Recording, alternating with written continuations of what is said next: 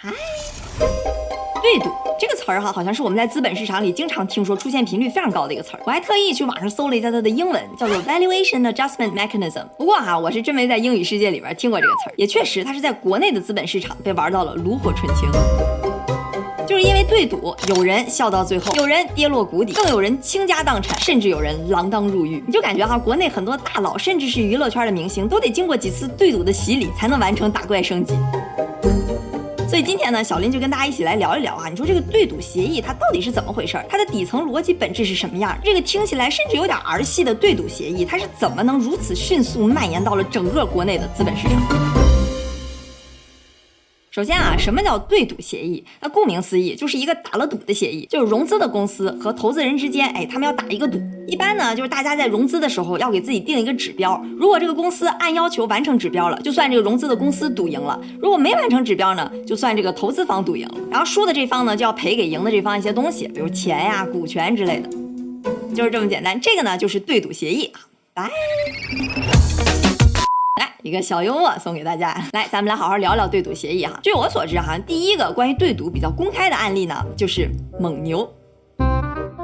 蒙牛大家应该都非常熟悉了，就做奶制品的。两千年初的时候，牛奶市场上啊，伊利那是绝对的老大，市场占有率呢超过了百分之三十。你想，毕竟人家一九九六年就在 A 股上市了，但这个时候呢，却半路杀出来了一个蒙牛，在他的创始人牛根生的带领下，哈，那真的叫做势如破竹。来捎带说一嘴，这个创始人牛根生哈，其实他最开始呢是在伊利干的，当时呢也是能力非凡，一路凭实力做到了副总裁。他带领的那个团队在伊利的业绩能占到百分之八十。后来呢就有传言说哈，在内部有一些政治斗争，反正就是各种原因吧。这个牛根生呢就出来单干了，就创立了蒙牛。结果他出来之后呢，伊利有九个高管啊都放弃了高薪，追随着牛根生出来创业，又陆陆续续哩哩啦啦有上百多个部下也都奔走相告，投奔而来。第一年营收还只有三千七百多万，可是短短的四年。年后到零三年底，这个数字就变成了四十个亿，整整翻了一百多倍，是不是还挺有两把刷子的？所以后来呢，甚至都有人把牛根生称为乳业之父。有点扯远了哈，反正呢，就是蒙牛最开始在牛根生的带领下，那叫势如破竹。乳制品这个行业呢，它是一种规模经济，就是最开始呢，你要把这些牛都弄好，然后把供应链都弄好，这个初期投入的成本是很高的，然后往后的那边际成本就很小，你就让那个牛多挤一点奶就能拿出去卖钱了。对于这种行业来讲，只要市场还有潜力，就是说你扩张的越大，你赚的就越多。所以对于牛根生来讲，只要这个市场容量还足够的大，那我要想赚更多的钱，我就需要扩张。那扩张需要什么呢？哎，没错，就是钱。问题就来了，你说对于蒙牛这个当时还不太知名的一个民营企业啊，他要想从银行里贷到大量的钱，其实是非常困难的。说牛根生非常会做产品，非常会营销，可是，一旦说到资本市场，那就是抓瞎，所以他非常的焦虑。哎，这时候哈，这个急需钱的蒙牛就让资本摩根士丹利给盯上。早就盯上蒙牛这个大香饽饽已经很久了。你想那时候啊，中国刚加入 WTO，就在飞速发展，人民生活水平也在急速的提高。所以乳制品那个行业呢，虽然说当时还没有特别普及，但是市场潜力是巨大的。那摩根士丹利呢，自然也想在这个赛道里边插一脚。但问题就是当时的行业龙头伊利，其实啊，已经又是国资背景，也早就上市三年了。对于摩根士丹利来讲呢，根本就挤不进去。但是啊，蒙牛我行啊，对不对？你看典型的初创企业，市场好，发展快，而且哈，这阿牛又非常的有能力，带来了一批伊利出来的管理层。最关键的是，他们真的很缺钱。于是啊，大摩就联合了鼎晖和英联，一起找到了牛根生。一边呢是优质公司就缺钱，一边呢是有钱就缺优质公司。那两边这不那啥那啥，一下就看对眼了吗？二零零二年，大摩这边二话没说，给蒙牛投了两千六百万美金，和当时的二点一亿人民币。紧接着一年，蒙牛增速飞快，按照我们刚才的逻辑啊，他就又缺钱了。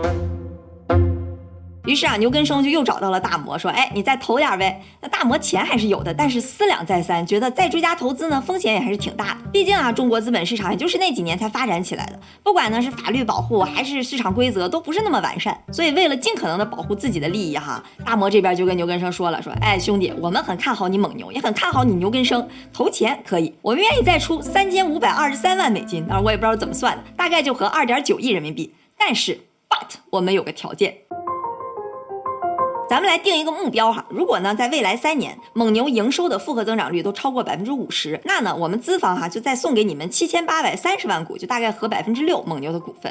如果你们没达到这个业绩，哎，那反过来你蒙牛就得给资方这么多股份。大摩想的是很美的，如果蒙牛这边业绩飞涨，每年增长能超过百分之五十，那轻松上市，对吧？就算我给管理层一些激励，也是合情合理的。万一要是没拿到也没关系，我还能拿到点股份作为补偿。如此一来呢，又能激发管理层的斗志，所以输赢我都不亏。那牛根生这边呢，首先他肯定面临着自己一旦达不到目标会亏掉一些股权的风险，但是也不至于倾家荡产。阿牛觉得自己的赢面其实还是很大的啊，毕竟你像伊利这种成熟型的企业，前几年的复合增长率都能超过百分之五十，就更别提像我这种高速发展的蒙牛了。而且啊，其实当时客观条件是蒙牛真的在其他渠道融不到那么多钱。你想这两轮下来，这 PE 一共注资五亿啊，还给你三年的发展时间，而且还能帮你上市。哎，这么一想下来哈，老牛就觉得那我赌一把，双方达成协议，对赌协议开启。接下来哈，咱们就快进着说，拿到了投资的蒙牛那是飞速发展。二零零四年在港交所成功上市，二零零五年有了超级女生的现象级营销，每一年的营业额几乎都翻了一倍。二零零六年甚至超过了行业第一伊利，轻松完成对赌目标。蒙牛这边哈赢了对赌协议，管理层拿了六千多万股的股权，直接套现数十亿港币。而大摩这边呢，虽说对赌输了，但蒙牛它不是上市了吗？所以直接在二级市场上套现二十六亿港币，在蒙牛身上的回报率直接超过了百分之五百五。哎，看完蒙牛这个例子，你是不是也对对赌协议有点概念了哈？它其实就是在融资的时候，投资方为了规避掉未来的一些不确定性而增加的一些附加条款。这个目标呢，有可能是财务上的，就比如蒙牛这个例子，你在之后的增长率要达到一定什么样的指标，或者呢，就直接就说你几年几年之内就必须要上市。就比如接下来我要讲到的俏江南的例子，那奖励和惩罚的内容是什么呢？其实比较常见的哈，要么就是我给股权，要么呢就是真金白银直接给钱。那如果没达到目标呢，你就把钱还给我。就比如哈，一会儿我们要讲到的俏江南的例子。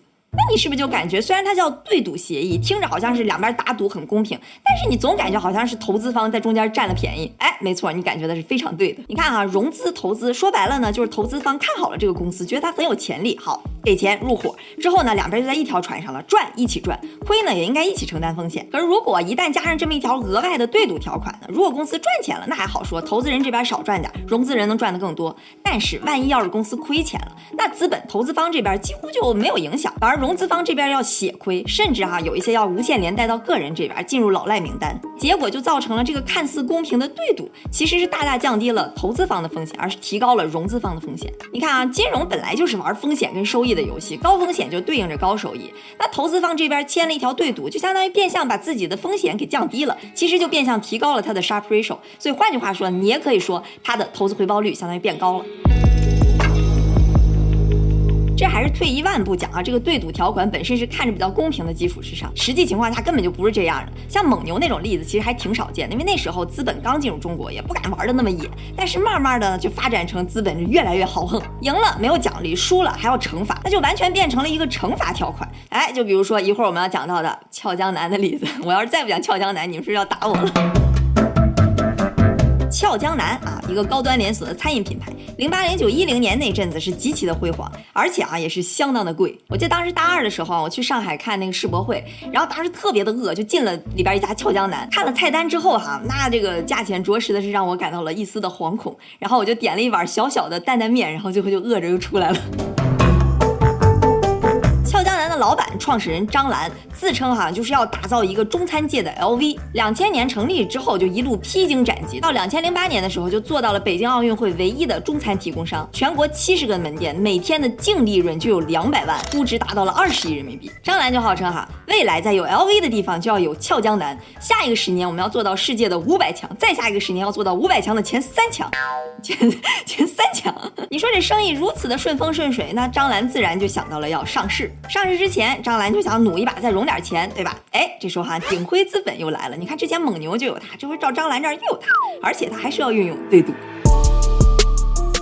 赌什么呢？很简单，我就赌你俏江南四年之后要上市。如果成功啊，那就成功上市，也没有什么别的奖励。但如果失败，不好意思，张兰女士，你得把之前的投资款都还给我，而且啊，还得加上一个合理的回报率，据说是年化百分之二十。鼎晖还不忘了把最坏的情况都防范好，还加了附加条款，就是万一张兰你到时候拿不出来钱怎么办？哎，那也没关系，我鼎晖可以把张兰的股份拿过来变卖换钱，反正呢就是要保证我这本钱啊都稳稳的。那你肯定也会问了，你说这么苛刻的条件，张兰为什么要答应呢？你说他搞餐饮行业风险也不是很大，而且现金流又这么稳定，为什么不一步一步就稳扎稳打呢？对吧？何必呢？其实啊，他就是当时有点一路走的太顺，自信心有点爆棚了。他看着像全聚德、湘鄂情这些餐饮公司都陆陆续续的上市了，而且你想鼎辉哈又有资金又有经验，那上市对于俏江南来说就是瓮中捉鳖、探囊取物。退一万步讲，这个对赌赌的无非就是些钱嘛。到时候就算我没达标，那我就花点钱把这股份再给买回来，公司还在我自己手里。于是呢，张兰就愉快的同意了。拿到投资的张兰，那也是风光一时哈，到处演讲。当时的俏江南 CEO 张兰的儿子汪小菲也是高调迎娶了女星大 S。俏江南呢，也在2011年向 A 股提交了上市申请。但是啊，好景不长，2012年1月的时候，证监会公布了终止 IPO 的名单，这里边就包含了很多的餐饮行业。哎，俏江南就赫然在列。当时给出的原因呢，就是因为餐饮行业哈，它的采购和销售端都是很多现金交易，所以没有办法保证财报的真实性。张兰当时都懵了，你想这时候离对赌协议最后的那个有效截止时间已经只剩八个月了，只能火急火燎的又跑去要香港上市。第二年也巧了，全球股灾，而且呢，那个时候我们有一个十号令，中国民营企业不得到海外上市。当然，外界也有传闻说其实是俏江南的财务问题啊，反正最后呢就是香港上市也没有成功，两次 IPO 均告失败，于是就触发了对赌协议当中的回购协议。但俏江南这两年又撞上了金融危机的冲击，已经拿不出四个亿去买回鼎晖手里的股份了，又进一步触发了我们刚刚说的对赌协议里的第二层，叫领授权和清算优先权。于是呢，鼎晖就找到了欧洲的一个私募大哥 CVC，以三亿美金的价格收购了鼎晖和张兰手里百分之八十二点七的股权。鼎晖拿着钱啊，美滋滋的离场了。但是 CVC 后来也是东搞西搞，想要救这个俏江南，最后也没把他捞起来。而创始人张兰呢，则是黯然离场。所以你看，像俏江南这种例子，其实是资本市场里更常见的。我也不跟你赌什么业绩发展，我就跟你赌最实打实的，你能不能上市？上市呢，我就在二级市场里拿着钱退出了。上不了市也没关系，你把钱哈连本带利的还给我。说到底呢，对赌协议其实就是把投资方和融资方的利益进行了一个再分配的协议，那自然在市场里就会找到一个均衡。所以你看啊，越是风险大的地方，就越容易产生对赌。那你是不是想到了另一个风险很高的行业呢？哎，没错，那就是影视行业。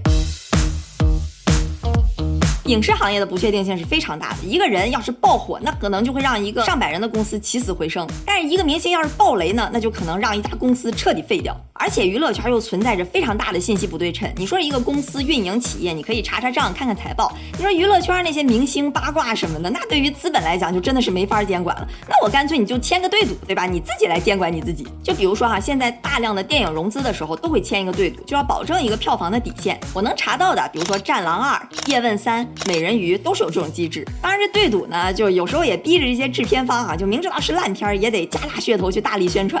再有就是一些明星融资的时候，也会拿自身的产出效益去对赌，就是我几年内一定要赚多少，达到什么样业绩目标。对于娱乐圈这种有点鱼龙混杂的行业呢，这个对赌协议确实能帮助资本去制约那些信息不对称带来的负面效应。